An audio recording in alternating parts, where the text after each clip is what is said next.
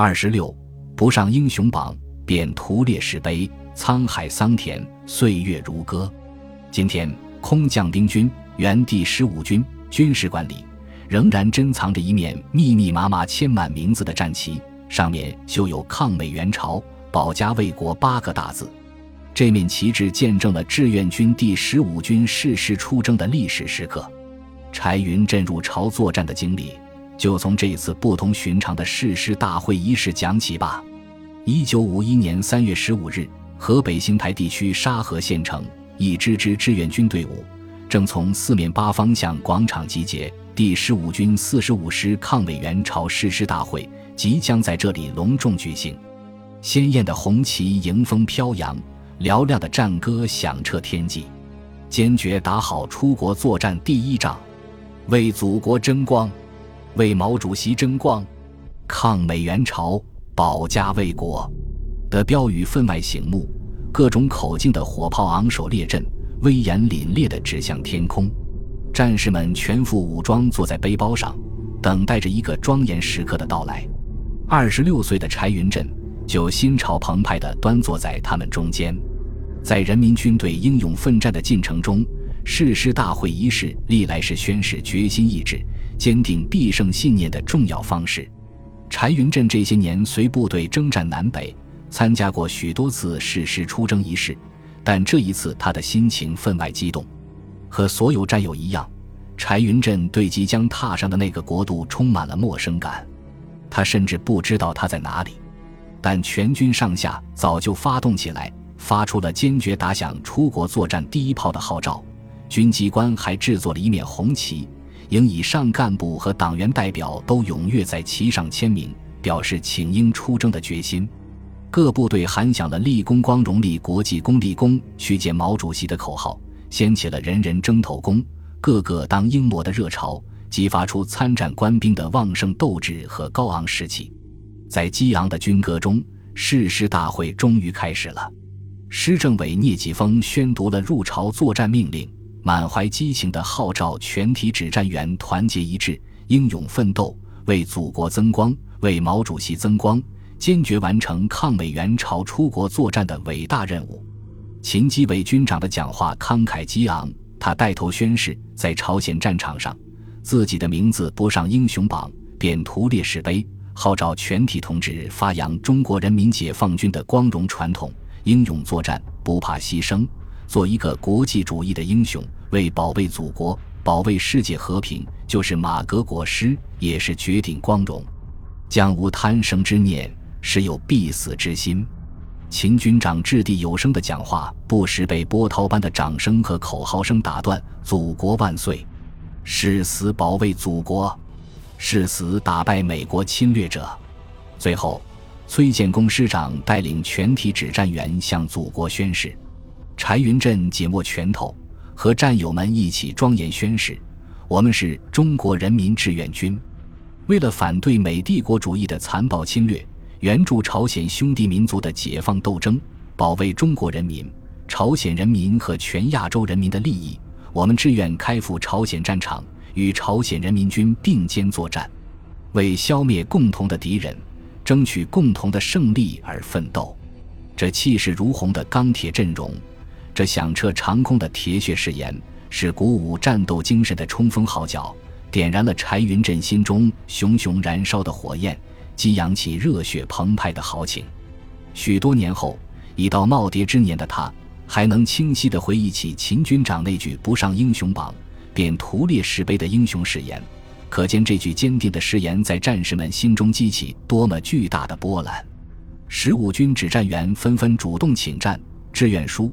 保证书和要求打头阵当先锋的决心书如雪片一般飞来，各师团开展一系列签名、挑战、应战、互相献旗活动。基层连队的各班、战斗小组和个人都制定了立功计划。在一片求战声中，曾经出席过全国第一届全军英雄模范代表大会的独臂爆破英雄柴学久、白衣战士杜锡良、智勇双全的战士王学志，一再表示决心。坚决打好出国作战第一仗，争取荣立国际功勋，在上北京去见毛主席。军文工团十六岁的女战士汪一婉在给父母的信中写道：“亲爱的爸爸妈妈，我就要跨过鸭绿江参加保家卫国的战斗了。你们有十个女儿，就为祖国奉献一个吧。”二十九师八十五团四连的高春望班给毛主席写信，表示要在抗美援朝战争中创立新功，为国争光。入朝不久，该班收到了毛主席办公室的回信，信上说。毛主席希望你们英勇杀敌，保卫祖国，保卫世界和平，光荣立功。这封回信使部队受到极大鼓舞，为了祖国不惜血染战旗，官兵们的情绪越燃越旺。柴云振也刺破手指，写下血书，以誓杀敌报国的决心，并和战友们一起在连队出征的大红旗上写下自己的名字。到处是激荡人心的战斗宣言。到处是厉兵秣马的热血场景，从接到北上集结命令到誓师出国作战，为了这一刻的到来，柴云振和战友们已经准备了四个多月。自从出国参战的任务清零下来后，什么时候开赴朝鲜战场，并没有明确通知，中央也没有明确指示。十五军于是，在等待中积极地做着入朝准备。部队的思想政治动员和教育工作一刻也没有放松，军师领导和政治机关干部深入基层，组织部队学习关于帝国主义和一切反动派都是纸老虎的论断。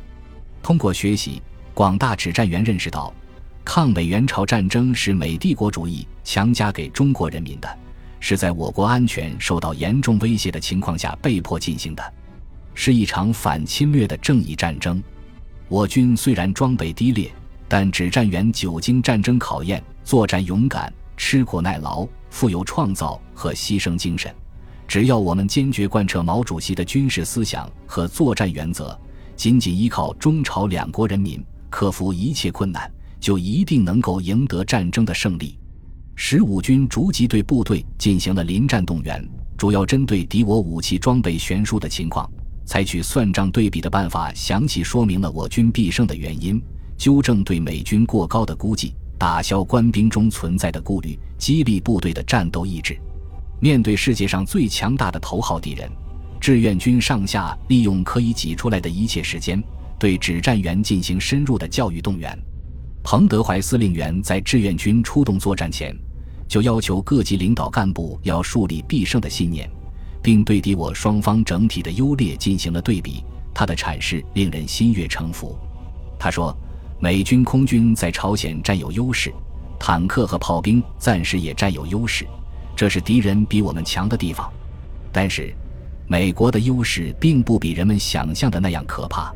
空军不能决定战争的胜负，同时空军也有它的困难，而且美军还有许多不利条件。”美帝国主义者远涉重洋作战，补给运输困难，来回一次急需是三十八天。在战术方面，彭德怀要求志愿军运用灵活机动的战略战术，克服暂时的困难，取得战争的胜利。志愿军战士坚决勇敢，敢于近战，用炸药、拼刺刀、投手榴弹，这些都是敌人害怕的。只要我们把攻势和伪装搞好，力求疏散隐蔽。仍是可以停止敌人进攻、取得胜利的。从最高指挥员到基层官兵，上上下下都发动起来了。十五军虽然久经战火锤炼，打败了日本鬼子，又打跑了国民党，在血火考验中积累了宝贵的战争经验，但抗美援朝毕竟是一场完全不同的战争。此次出国作战，作战对手强，作战条件差，作战环境新。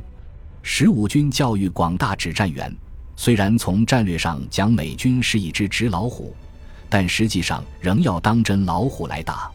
为了打好出国作战第一仗，十五军组织了入朝见习团，向先期入朝的志愿军第三十八军、三十九军、四十军学习。四十五师师长崔建功带领一三三团孙家贵团长、一三四团段成秀团长。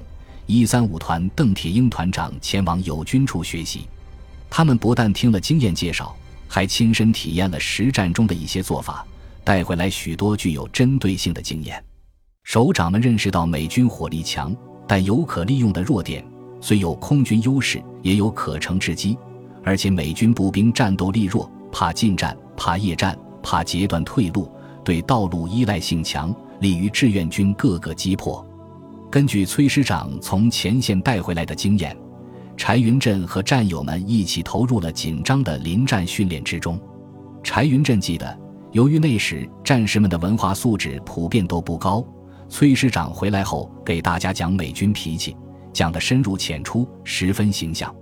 美国是发达国家，美军打仗用的是加法战术，一千发炮弹打不下来，就用一万发。但美国再富也是有限的，炮弹虽多，但浪费也很惊人。一旦陷入无底洞，赔本的买卖他也做不久。美国鬼子善吓人，怕近战，你越怕他越恶；你越狠，他就越怕你。经过教育学习。部队了解了美军特点，消除了心中关于美军的神秘感，进一步增强了对美军作战的胜利信心。部队集结后接收新装备时，新来的火炮车辆上还涂着黄油，开封后擦拭完毕就很快投入训练。他们主要对美军的火力运用、兵力部署、攻防战法、战斗意志等方面进行了分析，在此基础上有针对性的进行技术训练。战术训练和防空反坦克训练，通过一段时间的强化训练，部队的技战术水平提高很快，连以下分队的战术动作比较熟练，战士们对首战必胜充满了信心，能以高昂的士气开赴朝鲜战场。这不仅是一场战斗精神的比拼，也是军人智慧的较量。深入的思想政治动员，扎实的军事训练准备，不仅调动了部队的战斗情绪。也为部队出国作战奠定了坚实的战备基础。本集播放完毕，感谢您的收听，喜欢请订阅加关注，主页有更多精彩内容。